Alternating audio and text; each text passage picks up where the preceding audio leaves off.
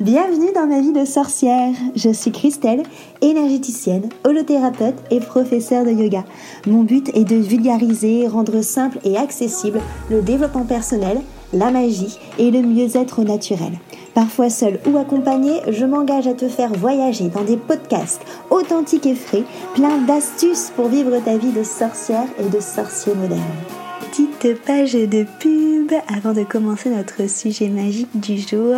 Si tu veux que je te guide à trouver vraiment qui tu es et surtout à construire la vie dont tu as vraiment envie, une vie qui est alignée avec toi, je t'invite à cliquer sur le lien, le lien qu'il y a dans la petite description pour avoir ta consultation gratuite avec moi de 30 minutes.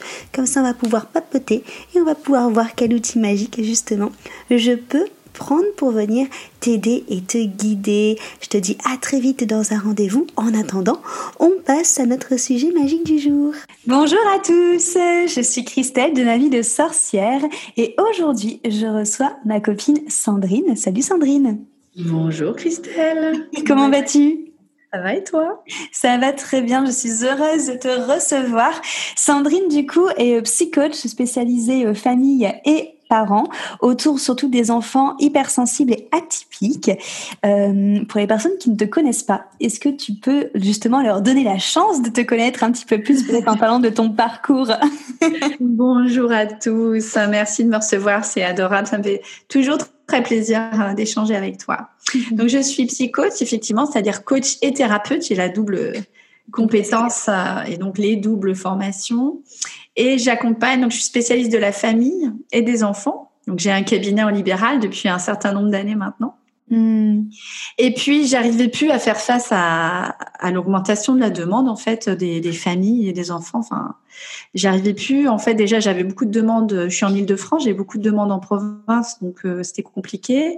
Et puis j'arrivais plus dans l'agenda à mettre toutes les personnes qui avaient besoin de moi. Donc j'ai créé des programmes que je propose en ligne. Et en fait, c'est compilation de tout ce que je répète euh, inlassablement à chaque famille qui me consulte. à un moment donné, je me suis rendu compte que le point commun de toutes les personnes qui me consultent, c'est effectivement l'hypersensibilité, la précocité et l'hyperactivité. Alors, selon les situations, ça va être plus euh, l'hypersensibilité ou, ou un atypisme particulier qui va ressortir, mais c'est vraiment le point commun de toutes les personnes, hmm. aussi bien les, les parents euh, ou les enfants que les familles qui m'accompagnent, que d'avoir un on va dire, un rapport particulier avec, euh, avec l'hypersensibilité euh, et l'atypisme. Donc j'ai décidé de effectivement d'aider plus largement les familles euh, parce que je sens qu'il y a une forte demande et surtout il y a un accroissement considérable du nombre d'enfants qui sont mmh. et hypersensibles. Aujourd'hui c'est la moitié d'une classe finalement qui où il y a des enjeux de précocité, donc de haut potentiel intellectuel, de surdouance. Il y a de l'hypersensibilité, il y a de l'hyperactivité, du déficit d'attention. Mmh c'est aussi lié à l'évolution de ce monde et, et donc c'est un vrai enjeu pour ces enfants-là, c'est un vrai enjeu pour le, pour les familles parce que c'est des enfants qui euh, qui sont pas forcément faciles à, à, élever, à accompagner. Il y a beaucoup à faire et à dire et donc euh, voilà donc je, je fais ça, j'accompagne euh, j'accompagne à distance et surtout je propose des programmes qui outillent avant tout les parents. J'ai justement une petite pierre qui vient de tomber. la malachite celle-là. Belle malachite. Alors, ça apporte quoi ça? Malachite, c'est le pardon et la tolérance envers soi-même et envers les autres. Oh c'est pour chakra du cœur. C'est magnifique. Superbe, je la mets là. Elle m'a appelée là d'un coup. Elle a sauté. Ça.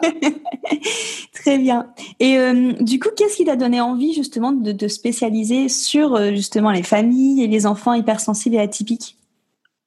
Alors, qu'est-ce qui m'a donné? Alors déjà, je suis formée à la thérapie familiale par l'approche systémique, qui est pour moi l'approche. Enfin, c'est il y a deux approches de la famille. Il y a l'analytique et la L'analytique, ça prend l'enfant souvent séparément des parents. Et souvent, les parents, ben, ils savent pas grand-chose de ce qui se passe en séance avec leurs enfants. Enfin, bon, moi, j'ai la vision de la thérapie analytique qui isole, finalement, qui sépare les, les personnes au sein d'une famille. Il n'y a pas du tout de regard global, alors que dans l'approche systémique, on regarde vraiment la famille comme un système. Mmh. Les interactions au sein de ce système et la place de chacun et de se dire que finalement chacun est un maillon d'un système et donc il y a cette vision holistique et globale qui est vraiment euh, efficace et, et, qui moi me a toujours été enfin c'est naturel chez moi d'avoir ce regard systémique par exemple dans une famille où il y a du TDAH la l'hyperactivité on va parler de famille TDAH s'il y a un enfant TDAH on va parler de famille TDAH parce qu'on va regarder le TDAH aussi au niveau de ce qui se passe de façon plus globale dans la famille. Et pas mmh. seulement se dire c'est ce, cet enfant-là particulièrement qui a des symptômes qui est TDAH. On va regarder les choses sous un angle global et ça permet de débloquer des situations parce que par, parfois, il arrive que les enfants développent des symptômes, euh, surtout quand ils sont hypersensibles. Les TDAH, ce sont des hypersensibles. Les enfants hypersensibles, ils vont canaliser, catalyser et, ils vont en fait, ils vont prendre sur eux un problème qui peut être lié à la communication au sein de la famille, l'histoire de la famille, et donc ils vont développer des symptômes parce qu'ils vont prendre sur leurs épaules le problème et de faire intervenir, enfin de faire travailler toute la dynamique familiale, ça permet vraiment de débloquer très vite des situations qui peuvent être euh, des fois euh, euh, compliquées, quoi. C'est-à-dire que hmm. vraiment cet enfant-là, mais qu'est-ce qu'on va en faire, quoi? Il n'y a pas d'issue. Le médecin, il a dit qu'il était TDAH.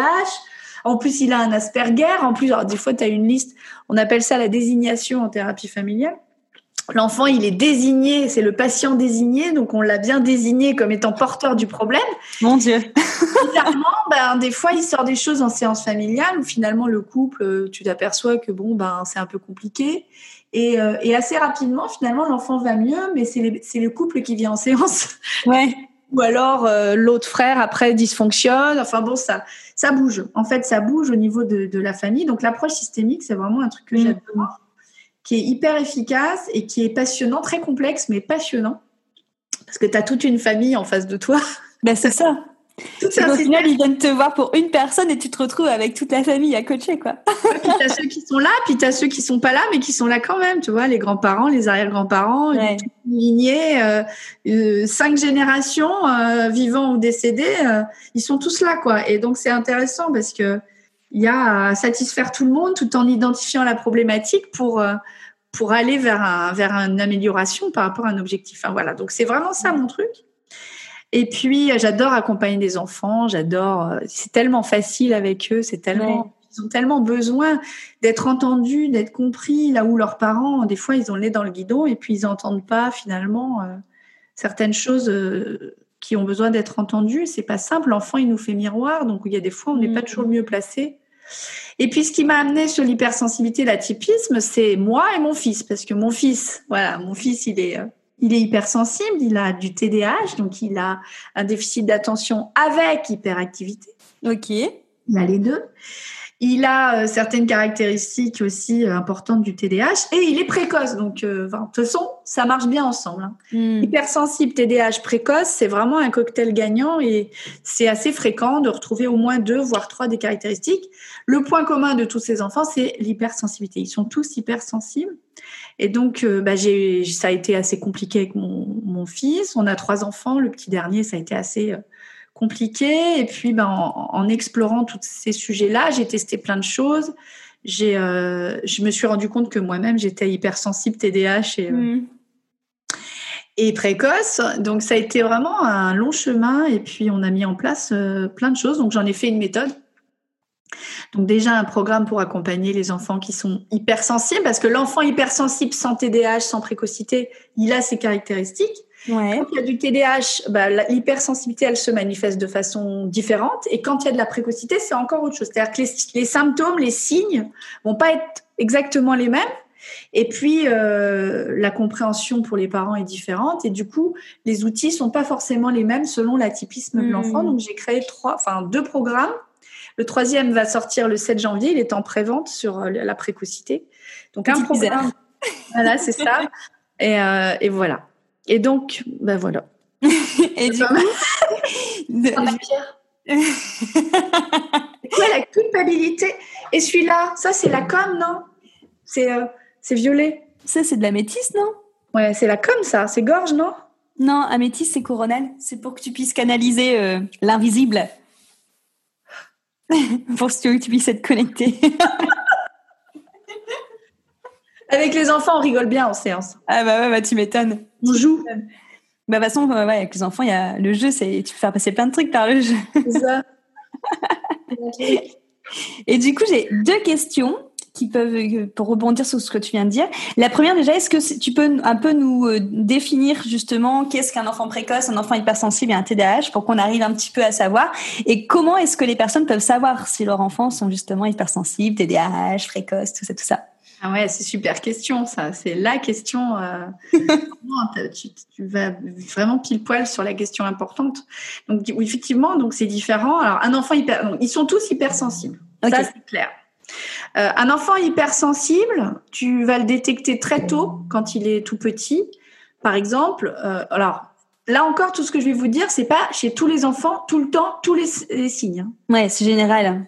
Voilà, c'est après ça va dépendre de chaque corps, de chaque être. Euh, certains vont avoir un et, et pas l'autre, mais on va dire globalement que l'enfant qui a beaucoup d'intolérance alimentaire, d'allergie, un enfant qui surréagit et qui rejette, on va dire, euh, soit par l'alimentation, par le digestif ou par la peau, euh, des substances toxiques qui supportent pas les gels douches du commerce euh, de grande distribution où il faut que tu ailles chercher du sans sulfate en magasin bio et puis en plus il faut qu'il y ait en plus pas de ceci ou de cela parce qu'il est allergique, euh, peau atopique, un enfant qui va réagir à certaines lessives ou à certaines textures de tissu.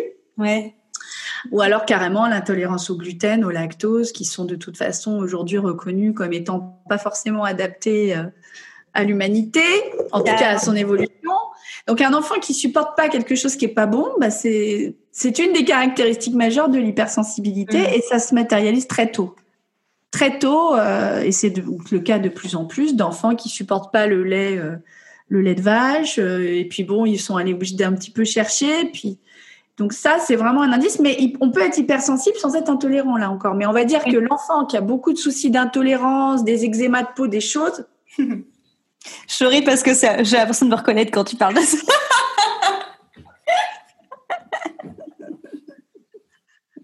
c'est cool parce que ce que j'adore quand je parle aux parents, aux adultes, c'est que je parle à leur enfant intérieur. Ouais, c'est ça. du coup, t'es là. Mm-hmm, mm-hmm. Ça. Et donc, il y a ça. Tu vois, il y a ça, il y a le fait. Alors, il y a autre chose, mais ça, ça va plus après être aussi de l'hypersensibilité, mais qui, caractéristique de l'enfant TDAH, donc euh, qui a un déficit d'attention avec ou sans hyperactivité. Ces étiquettes qui grattent, ça gratte, ça gêne, puis il faut l'enlever tout de suite, tout de suite, tout de suite. Ouais. Tout de suite, tout de suite. Moi, mon fils, il a les chaussettes qui le dérangent. Euh, des fois, c'est le caleçon, le pantalon. Des fois, c'est le pull. Des fois, c'est l'écharpe. Des fois, c'est. Enfin, il y a toujours un truc. C'est assez, euh, assez chaud, quoi. Le matin, j'ai acheté un nouveau manteau à 100 balles chez Intersport juste avant le confinement. Un super truc. Et il gratte. Ah, ça le gêne. Il peut pas plier le bras. Donc il le met pas, il est trop chaud. Enfin bref, tu vois le truc. Ça c'est l'hypersensibilité versant versant euh, hyperactif. Ok. Le combo des Et, et, ça, c'est caractéristique des enfants hyperactifs. Il y a toujours un truc qui gêne. Ça gêne, ça gratte. Et puis alors, il faut l'enlever tout de suite, tout de suite. Tu vois, c'est c'est insupportable. Ouais. ou alors les montres, ça gêne, les bagues, tout gêne, les lunettes, tout, tout gêne. Selon les enfants, ça va se matérialiser sur les chaussettes ou c'est ça, sur un truc précis. C'est ça. Et en même temps, et en même temps, et moi je le vois chez mon fils, c'est euh, c'est lié aux émotions. Hmm. Quand il y a un truc qui gêne, ou s'il est fatigué, un peu malade, ou s'il a une contrariété, eh ben ça va être encore plus réactif. Donc c'est hmm. vraiment une façon pour l'enfant de d'exprimer qu'il y a un truc qui va pas et qui supporte pas. Ok. Voilà. Donc il y a ça, il y a le fait de, euh, alors chez l'hypersensible pur, euh, il va y avoir euh, parfois un repli sur soi, il va y avoir un côté très réservé, très replié, mm-hmm. assez angoissé. Mais tu le retrouves pas ça chez l'enfant précoce et l'enfant TDAH. Eux, c'est des hypersensibles expressifs, d'accord, tournés vers l'extérieur. Donc c'est un peu différent selon, selon les spécificités. Tu vas retrouver chez les hypersensibles un affectif débordant. Et, euh, chez tous les hypersensibles, hein, quelle que soit leur typologie, leur atypisme, et un côté très sauveur. Et c'est ce côté très sauveur qui fait qu'ils catalyse le problème de toute une famille. Ils ont des antennes qui sortent. Et donc si le couple se dispute, ce qui n'arrive jamais dans les couples, on est d'accord. Ah non, bien sûr. Et ben l'enfant, il sort ses antennes et puis il commence à bah, pas bien aller en fait, parce que parce que il prend sur lui en fait. Euh, inconsciemment, parce que c'est des buvards, enfin, c'est vraiment l'inconscient, c'est des antennes inconscientes qui sont branchées sur les autres et sur le système, les systèmes. Ils vont prendre sur eux, en fait, la problématique générale. Donc, à l'école, s'il y a un harcèlement sur un autre enfant, bah, c'est eux qui vont avoir mal, même si c'est pas eux la cible. Donc, et ça peut devenir eux la cible parce qu'ils vont tellement sortir leur antenne qu'au bout d'un moment, euh, ça va se voir, mais c'est vraiment des sauveurs. Et c'est ce phénomène de sauvetage inconscient qui fait qu'ils vont finir. Au bout d'un moment, l'hypersensible, il est tout le temps envahi par, euh, par, par, euh, par tout, en fait. Hmm. Parce qu'il prend. Alors, une autre caractéristique de l'hypersensibilité, c'est, et ça, c'est chez tous les hypersensibles, c'est qu'ils sont, euh, donc c'est. c'est qu'en fait ils sont ils ont tout leur sens en éveil c'est la multisensorialité ils ont tout leur sens en éveil tout le temps ça veut dire qu'en fait, ils captent l'information qui leur provient de l'extérieur par tous leurs sens. Tu vois, là, toi, tu as la vue, l'ouïe, euh, l'odorat, le toucher, euh, voilà, tes cinq sens. Donc, l'info arrive simultanément par les cinq sens. Ah ouais. Quand ils rentrent dans une pièce, euh, en fait, ils ont les infos de tous les côtés qui leur arrivent, en fait. En même temps, et la deuxième caractéristique, c'est l'édéisme, c'est que cette info, elle rentre de façon très profonde, comme s'ils avaient un amplificateur, et elle mm. résonne de façon très profonde. Donc ils peuvent même, si tu veux, être saturés d'infos, à peine arriver quelque part. S'il y a trop de trucs sur les murs, euh, des couleurs fortes, qu'il y a du bruit, que ça s'agite, ah, qu'il y a une odeur euh, forte, et eh ben en fait tout ça, ça arrive en même temps et ça y est, ils bug. Ouais, ok. Ça bug parce qu'il y a trop de choses.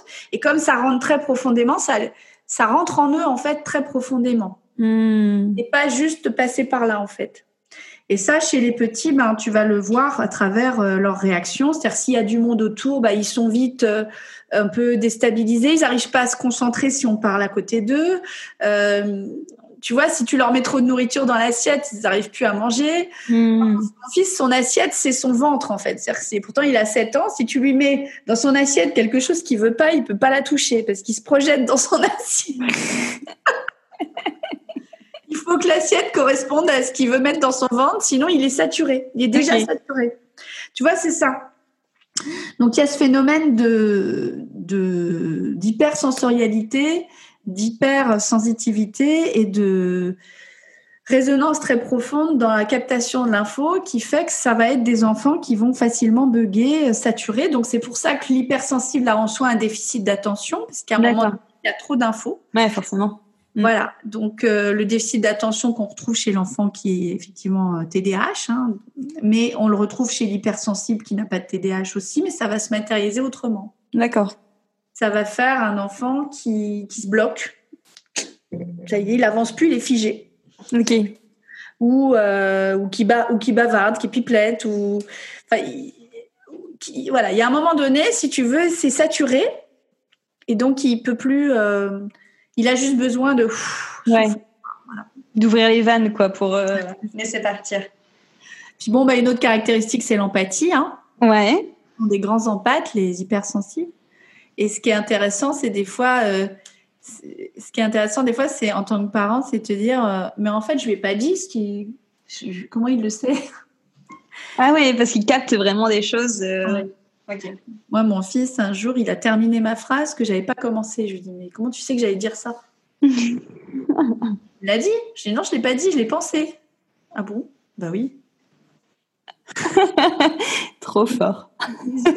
voilà, tu vois, ils ont une empathie euh, qui est complètement inconsciente. Hein. Hmm. Qui est complètement inconsciente et c'est aussi ce phénomène d'empathie qui fait qu'ils captent des choses qui leur appartiennent pas en fait. D'accord. Surtout que j'aide les familles, c'est que bien souvent euh, elles veulent aider leur enfant et, euh, et elles sont démunies alors qu'il y a, il y a aussi à prendre dans la résonance de ce que l'enfant y renvoie aux parents. Hmm. C'est remettre en fait ce que tu fais, c'est un peu remettre chaque responsabilité entre guillemets à chacun quoi. Ouais, il y a de ça. C'est vrai que les, les, parents qui veulent, si tu veux, euh, moi, les parents qui pour qui je peux rien faire, les familles pour qui je peux rien faire, c'est les parents qui veulent isoler l'enfant, dire voilà, ça c'est le problème, c'est mon enfant. En fait, il est chiant, il est compliqué. Euh, en fait, il est malade. En fait, c'est un enfant qui est malade. Donc, eh ben, on va lui donner des médocs, on va l'emmener voir un médecin et puis euh, ça ira mieux, il va arrêter de nous casser les bras, on va pouvoir passer à autre chose.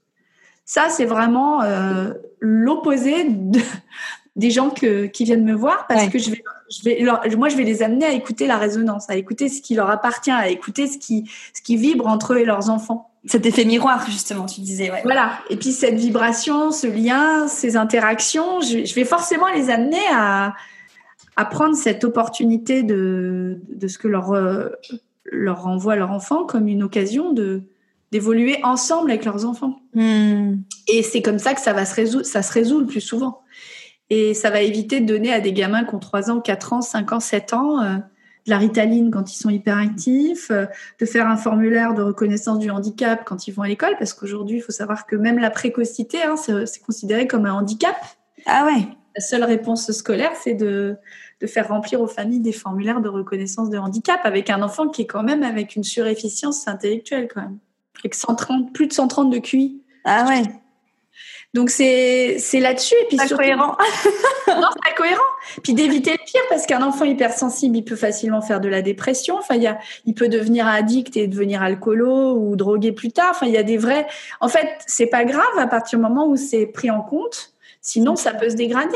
Puis un enfant hyperactif, euh, s'il y a rien qui est fait, euh, c'est un gamin qui qui peut se construire avec un gros manque d'estime de lui-même, avec plein de blessures. Un enfant précoce, il peut être facilement victime de harcèlement. Enfin, il y a plein de choses euh, pas cool hein, qui se produisent si s'il n'y a pas vraiment une compréhension et une connaissance qui est construite autour de ces spécificités. Sinon, les parents, c'est simple. Hein, le parent, il se dit, cet enfant fait exprès.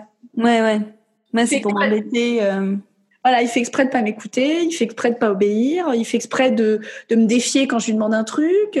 Il fait exprès, en fait, euh, elle fait exprès, en fait, elle est angoissée, mais c'est parce qu'elle coupe pas le cordon avec moi, hein. Hmm. parce qu'en fait, elle veut pas aller à l'école et puis elle veut rester avec moi et puis elle est jalouse de sa sœur, son frère. Enfin, du coup, les parents prêtent à leurs enfants des intentions que les enfants n'ont pas par méconnaissance finalement de l'atypisme, Hmm. la caractéristique des besoins spécifiques et donc des réactions spécifiques de l'enfant. Ouais. Et même quand on le sait, je te parle d'il y a quelques jours à la maison, il y a eu encore un- une crise euh, cataclysmique, et de dire euh, à mon mari et à ses deux autres enfants, donc il a deux plus grands, dire mais n'oubliez pas que Théo a de l'hyperactivité avec un trouble de l'opposition Hmm. et qu'il ne fait pas exprès de ne pas écouter ce que vous lui dites. Donc euh, on va se, on va se calmer, on va ramener le. Ça, ça veut dire, c'est pas parce que l'enfant a de bonnes raisons de réagir d'une façon qu'on va rien faire, mais simplement. Oui, bien sûr, mais c'est prendre de la hauteur là-dessus, quoi. C'est ça. C'est tenir compte, si tu veux, de quelque chose sur lequel l'enfant n'a pas de prise, en fait. Oui, et pas lui mettre toute la faute sur ses épaules parce qu'il fait pas exprès, en fait. Ouais, c'est ça. Ça, c'est typique des parents, qui voient du parent qui va dire, mais en fait, cet enfant ne m'écoute pas parce qu'en fait, il s'en fout de moi. Hmm. Alors, il m'écoute pas parce que, euh, euh, comment dirais-je, euh, il, euh, il me défie, en fait, il veut me désobéir, il veut me tenir tête. Chez un enfant précoce ou chez un enfant TDAH, et même des fois l'hypersensible de base parce qu'il y a un déficit d'attention, il n'écoute pas, il n'entend pas. C'est pas qu'il n'écoute pas, c'est qu'il n'entend pas. Ouais, parce qu'il est saturé.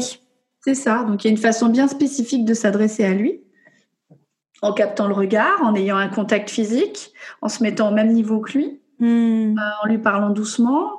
Euh, il y a une façon bien particulière de capter son attention. Et si ça marche toujours pas, c'est qu'il y a d'autres facteurs à prendre en compte.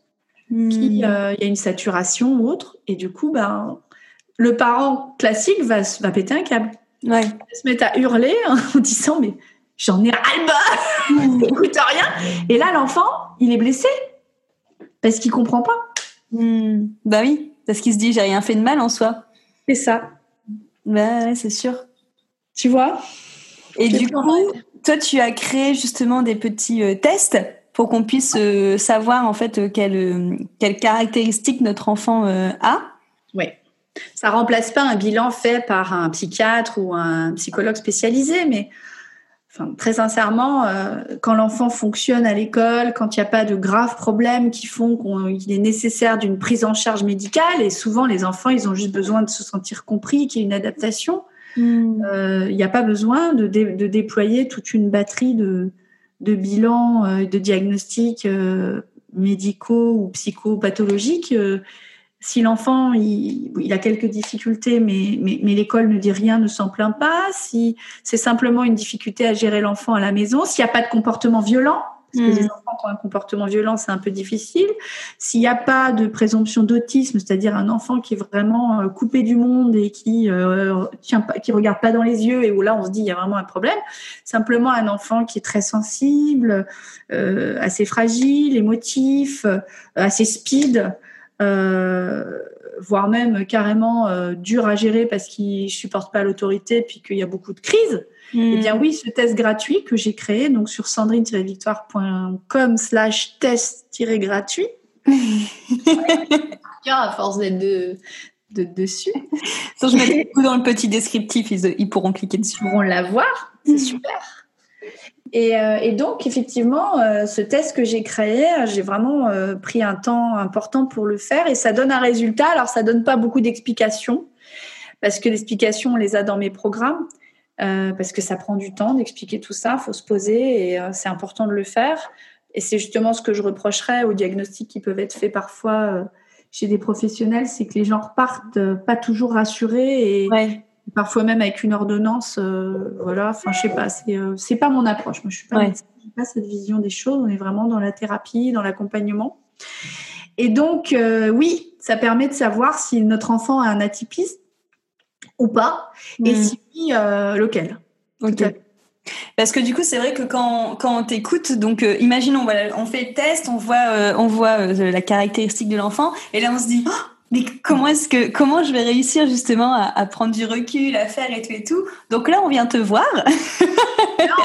bah en fait, les gens qui passent le test, de toute façon, donc ils ont un résultat et derrière, ils ont ils ont une explication, notamment sur l'hypersensibilité.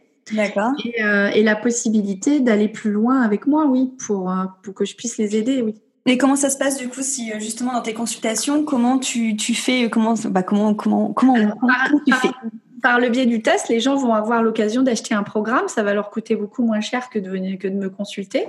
Et ils vont apprendre, ils vont, ils vont pouvoir se poser, ils vont avoir des outils. D'accord. Euh, enfin, les gens qui veulent me consulter, il faut quand même un, bon budget parce que je suis du coup euh, en, séance familiale, c'est quand même pas donné. Hmm. Euh, ce que je fais, c'est que les gens qui achètent mon programme hypersensible, ils ont la possibilité d'avoir une séance en fait beaucoup moins chère euh, avec moi pour pour essayer déjà. Mais moi, ce que j'invite les parents à faire, c'est d'acheter le programme parce qu'ils l'auront à vie. Ils ont 25 mm. Ils ont deux heures de programme avec des outils de coaching, euh, tout un tas de choses. Et s'ils mettent déjà ça en place, ils vont monter de trois ou quatre niveaux de conscience dans leur parentalité. Ensuite, ça vaut le coup de me contacter pour quelques séances ouais. passer encore un step supérieur. Mais enfin, tu vois, c'est vraiment ça l'enjeu. C'est euh, parce que en, séance individuelle euh, ou en séance familiale, l'enfant il bouge, alors l'enfant il amène des choses. Enfin, c'est autre chose. Et puis à distance, c'est c'est pas toujours évident. Enfin, moi, voilà, j'ai tendance à plutôt privilégier euh, l'achat du programme en ligne pour le moment. Ouais, d'accord. Oui, en fait, ton programme en ligne, comme tu disais, c'est un peu la base de tout ce que tu répètes un peu tout le temps, du coup. Euh, et après, pour aller dans l'individuel, on rajoute du coup le, coaching euh, en famille, quoi. Et c'est là où tu vas venir gratter ou voir. Euh, c'est là où tu mets le doigt sur le problème familial que que l'enfant porte aussi, peut-être. Exact. Tu vois, là, j'ai une maman qui est venue, qui a acheté mon programme et elle est venue, elle habite pas loin, donc elle a acheté mon programme en ligne, elle me connaissait, elle, elle a elle a acheté le programme et puis elle m'a amené son enfant après avoir regardé quand même au moins la moitié de son du programme. Ok. Et donc elle avait déjà en fait en tant que maman un niveau de conscience qui avait évolué par rapport mmh, à ce qui était venu au départ. Euh, voilà, je vous amène mon enfant, il fait des crises, il dort pas, on n'en peut plus, il a une petite sœur, il est jaloux. Euh, on, se demande s'il va bien quoi. Mmh. Une fois qu'elle avait le résultat du test, qu'elle avait regardé le programme euh, euh, déjà, elle commençait un peu à se rendre compte que bon, bah, il y avait pas, c'est pas la fin du monde, que tout allait bien se passer, mais qu'il y avait peut-être quand même des petites choses à regarder de façon beaucoup plus globale mmh. pour commencer à, dépatouiller la question. Et donc, elle était prête quand après elle est venue en séance à ce que euh, on puisse justement aller un peu plus loin. Et c'était drôle parce que elle est venue avec son mari et son fils. Donc le petit, il avait deux ans et demi. Et alors, euh, c'était hyper drôle parce que donc déjà, il a été hyper à l'aise. Elle me dit, je suis étonnée. D'habitude, il est très réservé. Bah oui, hypersensible, hypersensible et précoce, limite TDAH.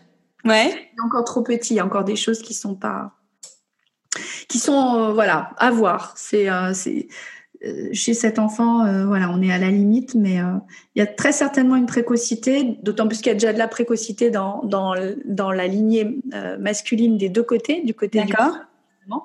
Et il y a de l'hypersensibilité. Et donc, c'est drôle parce qu'il y avait un sujet qui faisait réagir l'enfant et qui faisait qu'il se mettait à crier, crier, crier. C'est à chaque fois qu'on parlait de la fratrie de la mère. Je disais, donc, quand il y a, parce qu'il y a des problèmes de conflit avec sa petite sœur. Donc, je disais, et dans vos fratries, euh, les parents, est-ce qu'il y a des conflits? Et, euh, et à chaque fois qu'on arrivait là-dessus, je disais, vous, madame, il se mettait à faire des trucs. Et trois, quatre fois, et on était mort de rire avec les parents parce qu'à chaque fois que je revenais sur son frère, la relation avec son frère, alors il faisait, tu vois, il s'agitait, il pétait les plombs. C'était un détecteur, quoi. Et du coup, les parents étaient prêts parce qu'ils avaient déjà suivi le programme à entendre que euh, ouais, c'est là-dessus qu'il faut qu'on aille. Quoi. Donc la maman est venue, bah, tiens, hier, elle est venue seule.